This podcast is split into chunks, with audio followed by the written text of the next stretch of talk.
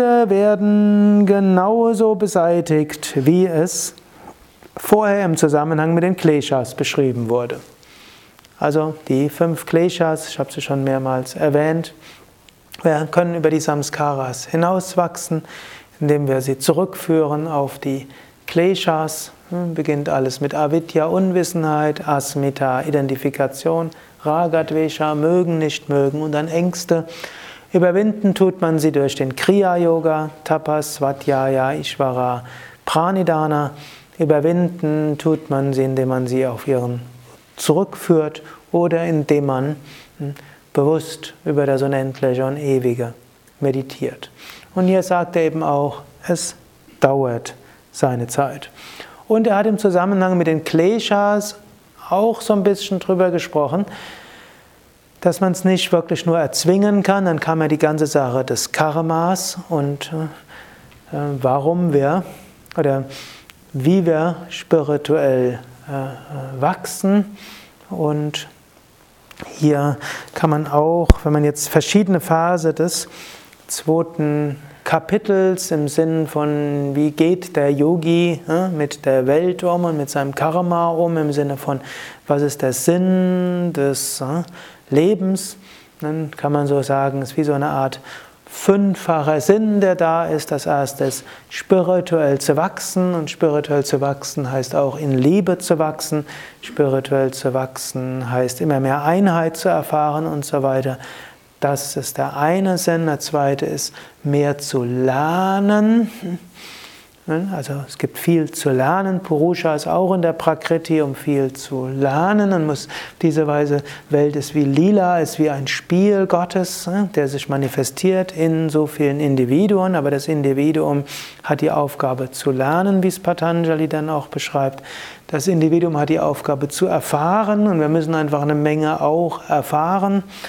Das Individuum hat auch als Aufgabe, Kräfte zu entwickeln, die in sich selbst sind und die Kräfte zu erfahren in der Prakriti. Das will der Purusha auch irgendwie auch in dieser Welt erfahren. Und als fünftes gilt es auch, einiges zu bewirken. Wobei der letzte findet man nicht im Yoga Sutra, aber man findet es in der Bhagavad Gita. Und so gilt es auch, eine gewisse Geduld zu haben mit seinen Samskaras.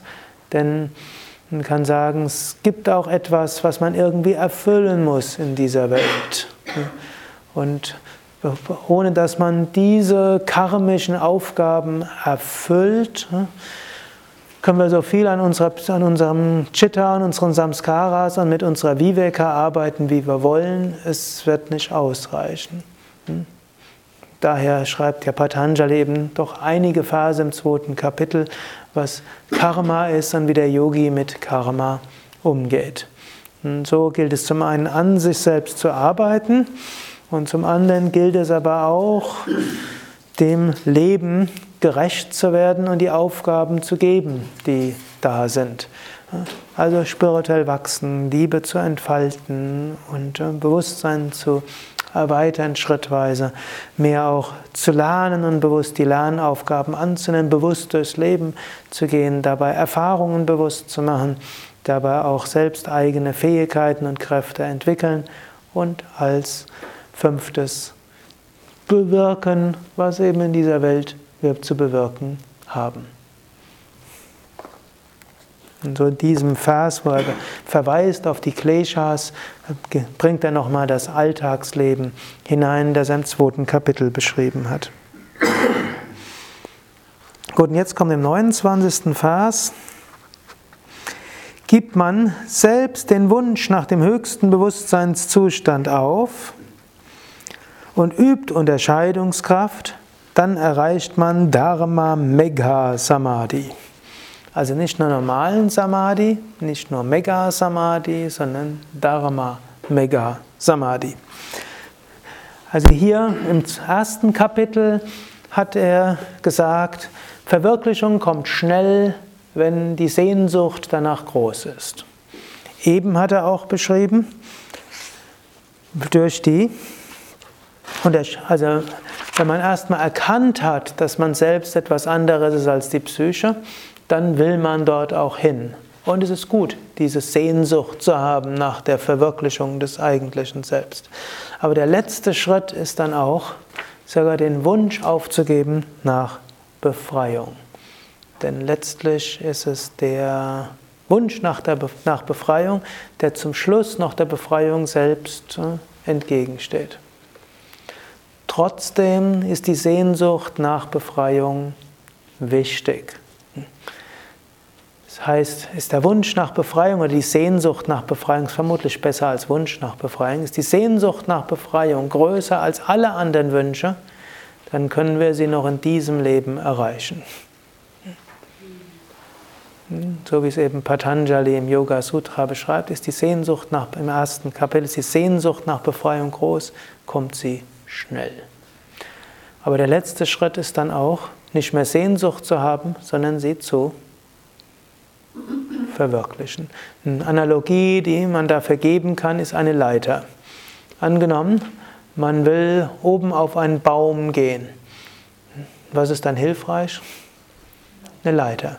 Wenn man jetzt oben auf die Spitze des Baumes gehen muss, was muss man zum Schluss machen? Die Leiter verlassen. Erst dann ist man an der Spitze des Baumes. Dann könnte man ja sagen, wenn man, um die Spitze des Baumes zu betreten, die Leiter verlassen muss, warum gehe ich dann überhaupt die Leiter? Wäre es dann nicht klüger, ich gehe gleich auf die Spitze des Baumes ohne Leiter? Ja, wer fliegen kann, dann geht das. Aber angenommen, man kann nicht fliegen, dann ist es besser, man nimmt eine Leiter. Man könnte natürlich versuchen, den Baum hochzukraxeln und hm, vermutlich, als ihr Teenie wart, konntet ihr das besser als heute. Mindestens ich konnte das als Teenager recht gut. Aber hm, heute würde ich das eher mit einer Leiter hinkriegen. Und so brauchen wir eben eine Leiter und zum Schluss müssen wir auch die Leiter verlassen. Manchmal muss man eben auch, das ist auch etwas, wo man auch aufpassen muss, wenn man jahrelang meditiert, und dann nutzt man ja Techniken, ähnlich wie eine Leiter. Man nutzt Asanas, man nutzt Pranayama. Gut. Man nutzt in der Meditation ein Mantra, man konzentriert sich auf ein Chakra, man hat seine Weise gefunden. Hm? Die, ich hoffe jetzt, dass jeder von euch eine Meditationstechnik gefunden hat, die für euch normalerweise wirkt, den Geist entweder ständig in einen meditativen Zustand zu bringen oder einigermaßen konzentriert zu halten, einigermaßen euch an Gott oder das Selbst zu erinnern. Es gibt Menschen, die unterschiedliche, kann man sagen, Manifestation von Meditation in sich erleben. Es gibt solche, die regelmäßig dann Lichter sehen in der Meditation. Es gibt solche, die regelmäßig Freude erfahren in der Meditation. Es gibt solche, denen fällt es durchaus leicht, den Geist ruhiger zu bekommen. Es gibt solche, die haben einen extrem lebendigen Geist und kreativen Geist und da sind sie froh, wenn ab und zu mal der Geist das Mantra wiederholt und nicht zu viele andere Gedanken da sind. Aber sie wissen auch, zwischendurch wird es mal ein bisschen ruhiger und man fühlt sich besser nach der Meditation als vor der Meditation und der Tag verläuft anders, wenn man meditiert hat, als wenn man nicht meditiert hat.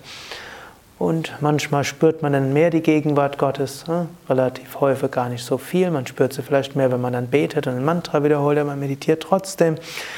Also so unterschiedliche Menschen, unterschiedliche Meditation. Und man hat seine Technik. Manchmal muss man auch die Technik mal loslassen.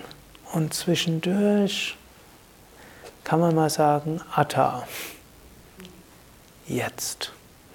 Mantra weglassen, jede Technik weglassen, Gedanken weglassen. Jetzt. Und schauen, ist. Und nicht mehr überlegen, oh Gott, bitte hilf mir in die Meditation hinein, oh Gott, ich verehre dich, sondern Atta, jetzt. Es gibt ja auch einen Meister, der hat sein wichtigstes Buch genannt, jetzt. Das erste Wort von Patanjali, Yoga Sutra, Atta, jetzt. Hatha Yoga. Hm? Jetzt Yoga. Hm? Jetzt Vereinigung. Jetzt Einheit. Hm? Also öfters mal aufhören zu streben, sondern im Jetzt sein. Was nicht heißt, wenn man dann die Verwirklichung doch wieder erwarten, nicht vollständig erreicht, dass man dann nicht weiter streben sollte. Aber zwischendurch mal innehalten und schauen, ist es jetzt erfahrbar. Ist ja auch diese Polarität, die sich eigentlich durch das ganze Yoga mit dem mhm. Abhyasa und Vairagya, ne, diesem Üben und Loslassen, dem Üben auch Tapas, äh, Feuer und ähm, mhm. Tun, aktives ähm, äh, aktiv sein und dann aber das Loslassen, mitfließen mit dem, was mhm. ist, die Türen öffnen, äh, dem, was kommt. Ne? Ja. Und ähm, äh, das tut sich äh, im Verlauf des Yoga Sutra so nach meiner Einschätzung immer mehr äh, verschieben. Je stärker Tapas schon gewesen ist, desto stärker muss Vairagya werden. Ne? Mhm. Und ähm, es zieht sich aber eigentlich vom, vom Anfang an durch das ganze Yoga-Sein durch. Am Anfang brauche ich mehr Abhyasa und äh, dann aber irgendwann, wenn Vairagya nicht kommt, dann ähm, äh, geht es nicht mehr weiter. Ne? Ja. Und äh, da ist es so, eigentlich die höchste Form von Vairagya, eigentlich auch wirklich das, ähm, den Wunsch nach Erleuchtung, nach ähm, Samadhi auch noch loszulassen, das letzte Ding, mhm. was noch in Ich ähm, irgendwo seine Ressourcen, seine Begründung mhm. hat und dann fließt das ganz zu Gott hin. Ne? Mhm. Für mich ist das äh, so immer das Abhyasa und Vairagya, so ja. der Schlüssel zu, zu dem Ganzen. Ja. Abhyasa Vairagya. Sowohl im Yoga Sutra wie auch der Bhagavad Gita ist das ständig das Thema. Bemühe dich. Und dann lass los. Bemühe dich. Lass los in der Meditation. Setz dich hin und bemühe dich. Und dann lass los. Man muss auch aufpassen, das erlebe ich auch öfters mal, Aspiranten, die eine gewisse Anzahl von Jahren geübt haben. Manchmal fehlt etwas Abhyasa. Man setzt sich hin und übt seine Technik.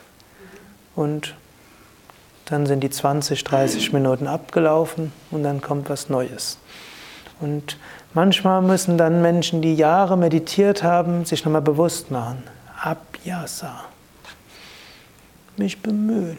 Heute ein bisschen intensiver meditieren. Heute mit mehr Hingabe meditieren. Heute nochmal, warum hocke ich überhaupt hier? Sehnsucht nach dem Höchsten. Ist es jetzt möglich? Und dann loslassen.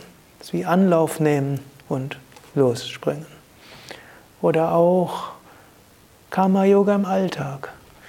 Bemühen, intensiv tätig sein und äh, sich einsetzen und dann loslassen. Und das gilt, gilt so häufig. Auch hier muss man wieder aufpassen, dass man, man erlebt das manchmal, dass die Menschen es mit Vairagya etwas übertreiben. Im Sinne von, ja, ich übe jetzt meinen Yoga ich mache jetzt so viel, wie angenehm möglich ist, ich will mich nicht überanstrengen. Hm? Sollen sich doch die anderen anstrengen. Hm? Und jetzt mein Chef ist nicht zufrieden mit mir, notfalls gibt es Hartz IV. Oder notfalls gibt es hm, meinen Rechtsanwalt, ich habe ja die Rechtsschutzversicherung. Soll der sich darum kümmern? Ich entspanne und mache ruhig Yoga und genieße meinen biologisch-ökologischen Getreidekaffee oder anderen Kaffee und sorge dafür, dass ich genügend spazieren gehe, genügend schlafe und äh, das ist dann Gemütlichkeit. Gemütlichkeit ist ein Ausdruck des Kapha-Prinzips, und es ist auch gut, dass man ein gewisses Kapha-Prinzip hat, aber auch dann macht man keinen Fortschritt. Umgekehrt, wenn man zu viel Abhyasa hat und irgendwie besessen ist von, ich muss das noch machen und das muss noch funktionieren, das muss, ich habe noch diese Ideen, das muss umgesetzt werden und das muss auch noch sein und das könnte man auch noch machen und das will ich machen, zum Wohl des Ganzen natürlich und zum Wohl des Kosmos und zum Wohl der Menschheit und man spürt es, das ist auch, das ist auch meine Mission und das muss ich machen. Und was passiert dann?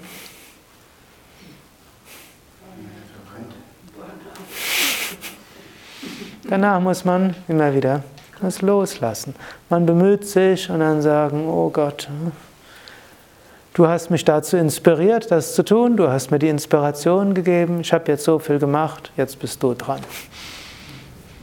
Oder du hast mir die Inspiration gegeben, ich weiß jetzt nicht warum, vielleicht wolltest du einfach nur, dass ich mich mal anstrenge, das habe ich gemacht, wenn es jetzt schief geht, auch okay.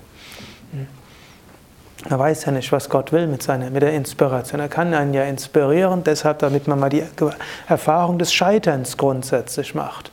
Ist ja ein Irrtum, dass Menschen denken, wenn sie von Gott inspiriert wird, dass es dann notwendigerweise gut gehen muss. Wir sind ja auch hier, um Erfahrungen des Scheiterns zu machen. Und Gott kann einen auch dazu inspirieren, etwas zu unternehmen, was zum Scheitern führt. Ich habe das, durchaus, äh, habe das durchaus manchmal erlebt, wie Menschen in tiefe spirituelle Konflikte gekommen sind. Sie haben irgendwo wie eine Vision gehabt, wie eine Mission, wie einen Gottesruf gehabt. Sie sind dem Ruf gefolgt und sie haben ihn gemacht und ihr letztes Geld verloren.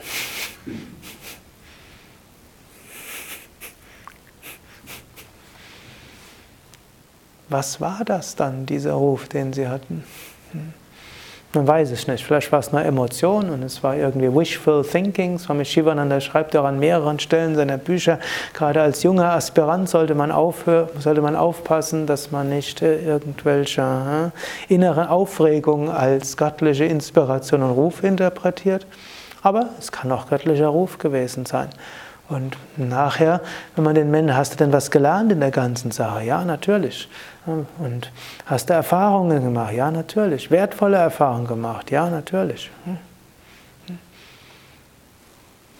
Und dann gilt es loszulassen. Ist dem Ruf gefolgt, hat sich intensiv bemüht, hat viele Erfahrungen gemacht, viel gelernt und letztlich ist man nicht gescheitert, auch wenn es materiell irgendwo man vor einem Scherbenhaufen liegt. Innerlich ist man gewachsen. Loslassen. So sollte es also sein. So ähnlich wie der. Äh, es gab irgendein so griechischer König, der sehr reich war, der gegen die Perser dann in den Krieg gezogen ist. Ich habe es jetzt vergessen. Nicht der Midas?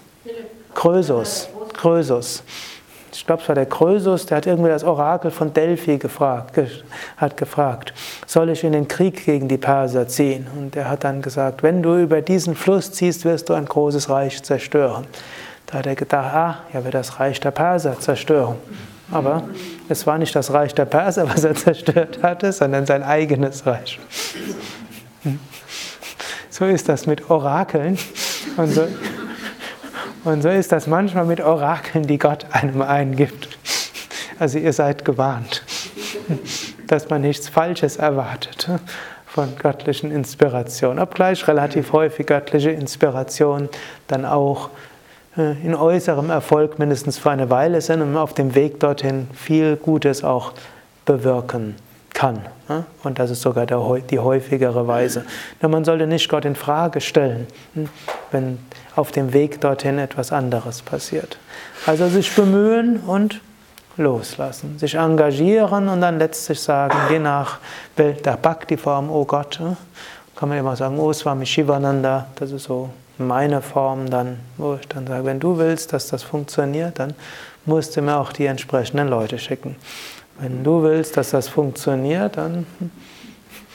Und ansonsten, ich tue jetzt, was ich kann und ich bin dabei nicht faul.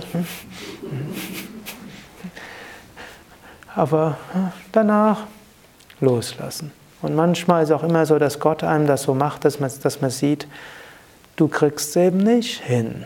Letztlich, ich bin derjenige, der hinter allem steckt. Oder Prakriti läuft ab oder wie man es ausdrücken will. Du tust nur deinen Teil. Tu deinen Teil, lasse los. Abhyasa und Vairagya.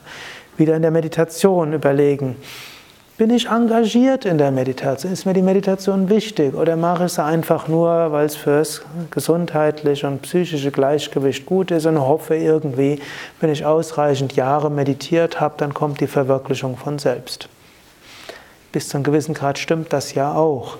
Aber äh, Shankaracharya warnt immer wieder davon. Er sagt, es ist nicht das, was man tut, was wichtig ist, sondern die Erkenntnis dabei. Oder auch Narada sagt, es ist nicht das, was man tut, was wichtig ist, sondern die Intensität der Hingabe. Und auch Patanjali sagt, man muss mit Engagement dort sein. Abhyasa ist über einen längeren Zeitraum ohne Unterbrechung Sakshatkara mit aufrichtiger Hingabe und Intensität. Also es ist nicht nur sich hinsetzen, sondern mit aufrichtiger Hingabe, mit Intensität. Und dann Vairagya loslassen. Wir haben die Meditation nicht ganz in unseren Händen. Wir haben nicht das, was wir bewirken, ganz in unseren Händen. Wir haben nicht die Wirkung des Pranayama ganz in unseren Händen. Aber wir können unseren Teil tun und dann der Rest ist Gnade.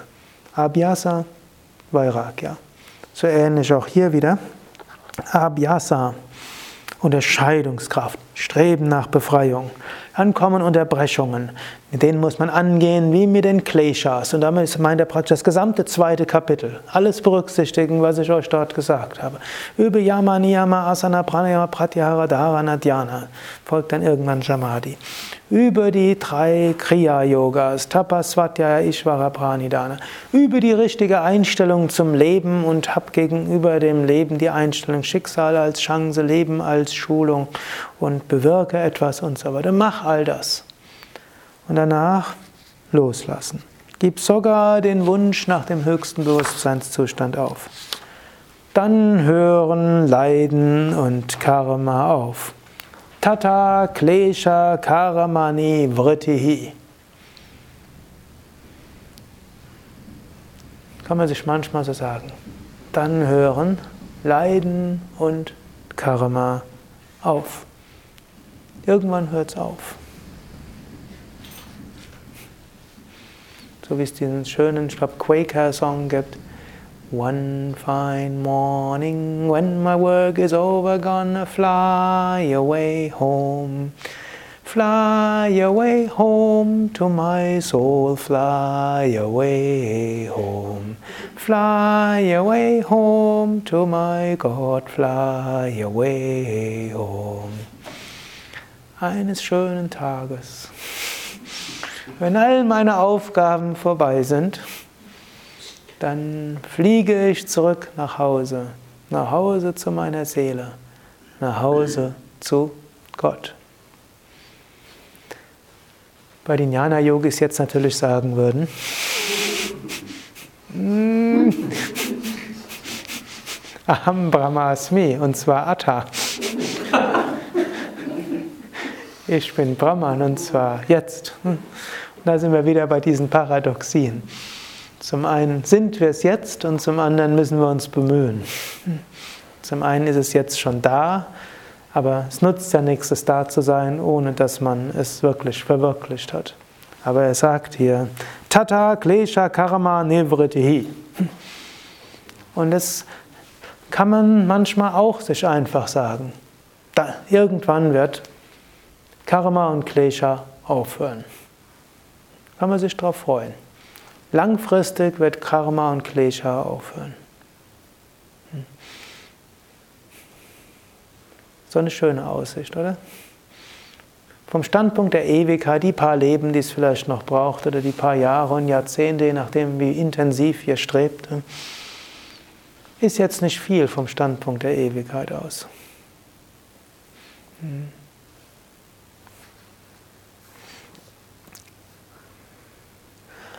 Dann wird es mit der Beseitigung aller Schleier und Unreinheiten ersichtlich, dass das über den Geist Erfahrbare im Vergleich mit dem unendlichen Wissen der Erleuchtung nur winzig ist.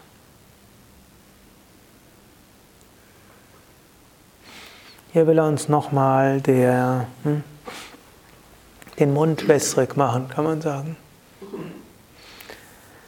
Man kann fasziniert sein von dem, was uns dieses Universum alles zu bieten hat. Es gibt so viel Schönes zu erleben, so viel Schönes zu erfahren, so viel Schönes zu lernen. So vieles. Und bis zum gewissen Grad ist ja auch der Sinn, dass wir einiges erfahren. Das zweite Kapitel kann man ja eben auch so deuten. Man muss auch einiges in dieser physischen Welt erleben, erfahren, bewirken, lernen, entfalten, hm, tun bewirken. Aber im Hinterkopf sagt er hier, mit der Beseitigung aller Schleier und Unreinheiten wird ersichtlich, dass das über das Chitta erfahrbare, also durch das normale Bewusstsein erfahrbare, im Vergleich mit dem unendlichen Wissen der Erleuchtung nur winzig ist. Ganz wenig. Unendliches ist erfahrbar.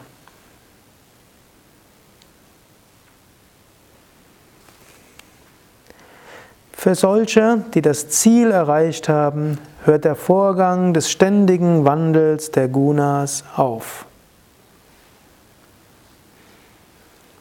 Also, wenn dieses Ziel erreicht ist, dann hören die Gunas für einen auf zu wirken.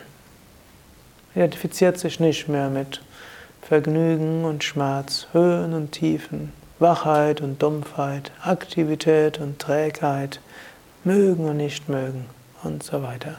Man ruht in seinem wahren Selbst.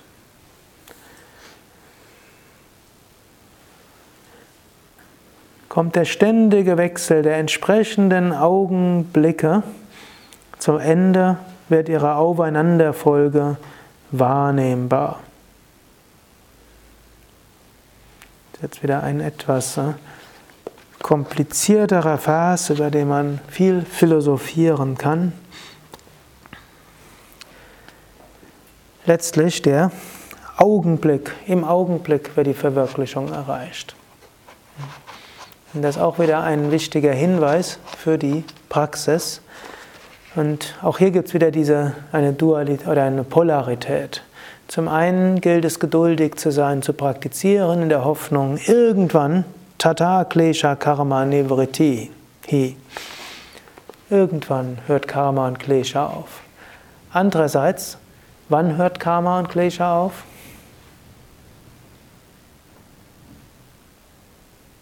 Wenn es aufhört, dann hört es jetzt auf. Nicht später, sondern jetzt. Und so ist auf der einen Seite gilt es zu praktizieren, auf der anderen Seite gilt es geduldig zu sein. Auf der einen Seite gilt es intensiv zu praktizieren, Sakshatkara, auf der anderen Seite gilt es loszulassen, Vairagya. Und schließlich beides zugleich intensive Anstrengung und Loslassen gleichzeitig ist im Augenblick zu sein.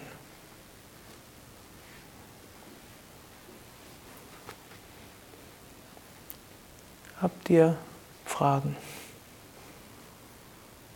Also, ähm, ich denke, das hängt alles von der Mutter ab.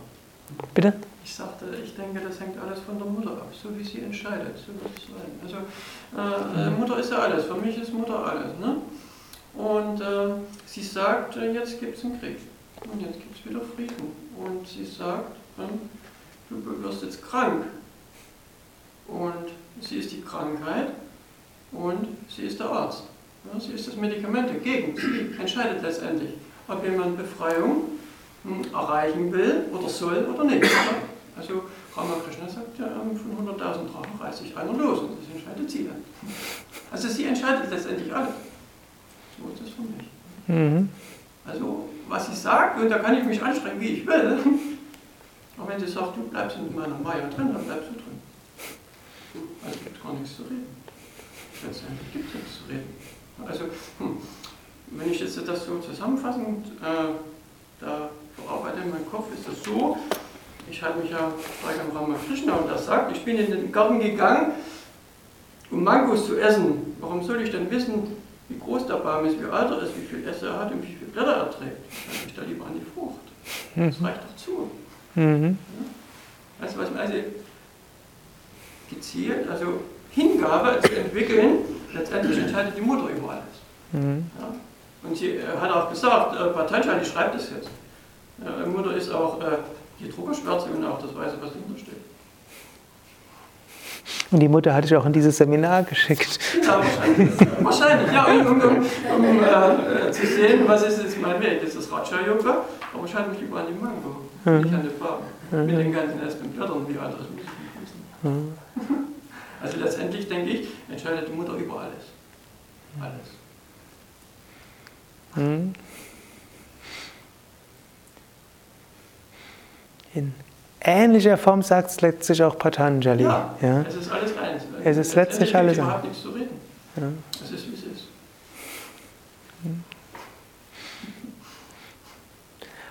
Und auch hier gilt trotzdem Hingabe entwickeln und sich bemühen um mehr Hingabe. Ja, wenn, die, wenn die Gnade kommt, dann kommt sie.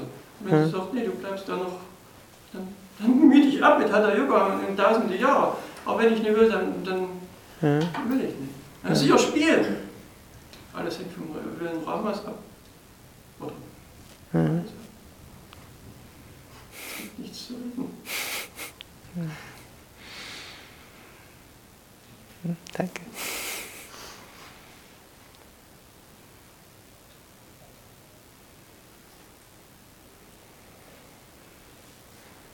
Andere Anmerkungen, Fragen, Ergänzungen? Ich würde gerne noch was erzählen, also was sagen, weil ich habe jetzt mit diesen Wünschen und das habe ich mich auch lange so gedacht, ja, mit Wünsche und Aufgeben und so und irgendwie habe ich nicht so richtig gewusst, was, wie das anzugehen ist, weil das ist war immer die Frage, ja wie die Wünsche aufgeben oder so und ich würde das gerne mit euch was teilen, weil ich vor nicht allzu langer Zeit was gelesen habe, nämlich in den Shiva Sutras, was mir sehr geholfen hat, was das angeht. Und vielleicht hilft es auch anderen, also vielleicht auch nicht, aber ich teile es einfach nur mit. Und zwar, da steht ein Vers und das heißt Icha Shakti Uma Kumari. Und das heißt, jeder Wunsch ist ein Sohn Umas oder ein Kind Umas. Und Kumari ist Kind, ja nicht so Kind. Und ähm, das heißt, und das, das, hat mir da geholfen, was aber eigentlich hier auch gesagt wird, aber irgendwie mich hat das direkt da angesprochen, weil es so persönlich, personifiziert irgendwie dargestellt ist, dass jeder Kind, also jeder Wunsch ist so wie ein Kind von Oma und Oma hat nur einen Wunsch, das ist ja die, die nur Shiva will.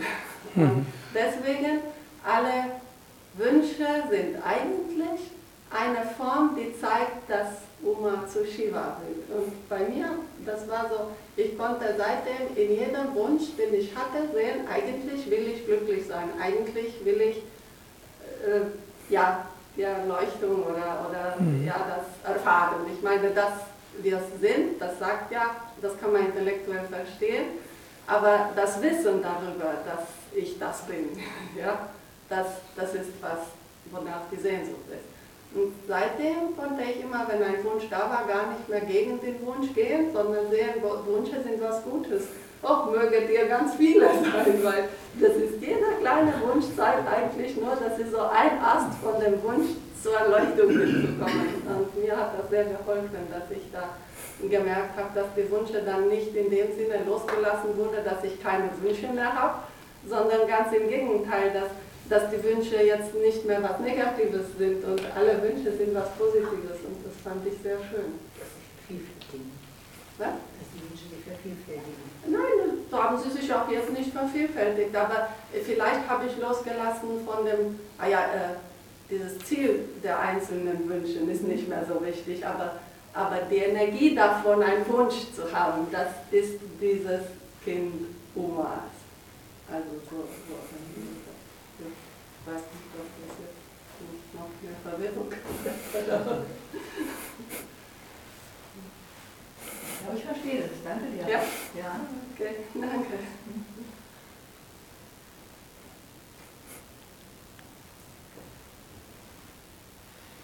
Letztendlich haben wir nur alle, alle nur einen Wunsch. Ne? Ja, genau.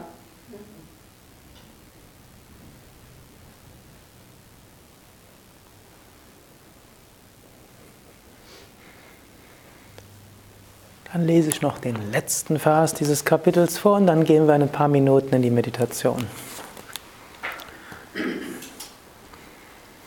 Hören alle Anstrengungen und Zielstreben auf und sind die Gunas wieder in ihrem Ursprung absorbiert, dann ist Kaivalya erreicht. Die Seele ruht in ihrer wahren Natur, reines Bewusstsein. Ende oder auf Sanskrit. Purushata Shunyanam sind alle Anstrengungen in Shunya, in die Lehre gekommen. Gunanam Prati Prasava sind alle Gunas in die Ruhe, zur Ruhe gekommen. Kaivalyam, dann ist Kaivalya erreicht. Svarupa Pratishta, fest, dann ist man fest verankert, Pratishta, in Svarupa. Pratishta ist auch, es gibt auch so ein Etablieren der Murti in einem Tempel, wird auch als Prana Pratishta bezeichnet. Und so wird fest verankert in seiner wahren Natur. Svarupa Pratishta, die höchste Form von Pratishta. Chitti Shakrit, Chitti Shakti. Bewusstsein ruht in seiner wahren Natur. Iti. Ende.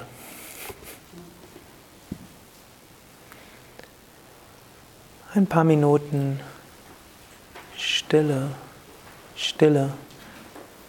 Das Loslassen.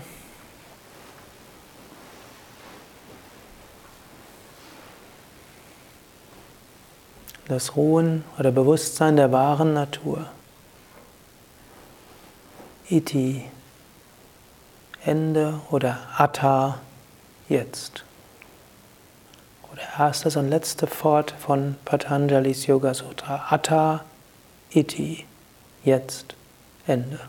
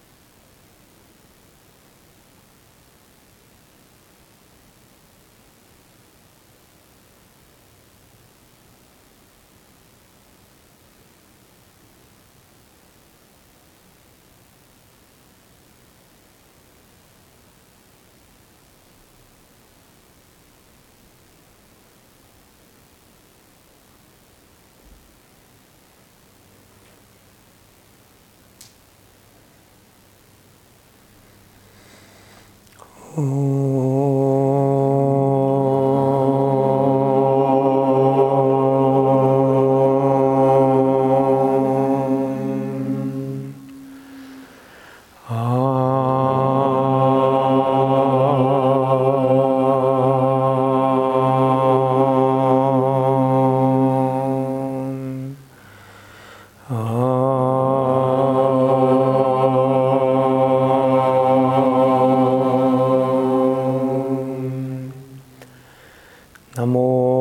Satvanantaya Sahasramurtaye Sahasrapadakshishirobhave Sahasranamne Purushaya Shashvate Sahasrakoti Yogadarine Namah Om Shri Rama Rama Ramiti Rame Rame Manorame Sahasranama Tatulyam Rama Nama Varanane Om Shri Rama Rama Ramiti Rame Rame Manorame Sahasranama Tatulyam Rama Varanane Om Shanti Shanti Shanti. Om Frieden Frieden Frieden. Om Bole Satguru Shivananda Maharaj Ki Jai. Bole Shri Maharaj Ki Jai. Ja, vielen Dank euch und ich wünsche euch weiter alles Gute auf eurem spirituellen Weg, ob es Bhakti, Jnana, Raja, Hatha, Kundalini, Yoga sein mag oder Verbindung aus allem oder mal mehr diesem, mal mehr jenem. Wenn euch das Yoga Sutra noch weiter interessiert, es gibt ja auch noch die Seminare zu Kapitel 1, Kapitel 2, Kapitel 3 oder es gibt die neuntägige Weiterbildung in Yoga Sutra, ich glaube nächstes Jahr mit Swami Nirgunananda um Ostern herum, oder? Im also 3 und 4 ist, glaube ich, vom 5. Nee, Ostern, ja. Mhm. Und genauso dann mit Lila Mata im Westerwald nächstes Jahr. Da könnt ihr, und da meistens, wie du gesagt hast, das vierte Kapitel selten gut behandelt wird, wird also nicht allzu viel dort. Im vierten Kapitel sei meistens stürzt man sich mehr auf die ersten beiden Kapitel, weil äh, da ist sehr viel technisch und praktisches dabei. Und äh, so habt ihr hier schon die Essenz äh, von Kaivalya gehört. Oder wenn wenn ihr mehr einfach nur praktizieren wollt, wir haben ja all diese spirituellen Retreats, wo man mehr meditieren kann. Die gibt es sowohl hier als auch im Westerwald, als auch an der Nordsee. Wir haben das äh, Shivalaya äh, Retreat Zentrum, wo man individuell praktizieren kann. Es gibt aber Retreats im Shivalaya, äh, die zusammen mit einer Gruppe ist, die aber typischerweise überschaubar sind in der Anzahl. Und Natürlich, wenn das Ganze vom Philosophischen her und dem Jnana-Yoga her interessiert, da haben wir jede Menge Seminare von Vedanta und wer ausgebildeter Yogalehrer ist, gibt es ja all diese neuntägigen Weiterbildungen zu Vedanta, aber auch für nicht ausgebildete Yogalehrer gibt es auch einige zu dem Thema.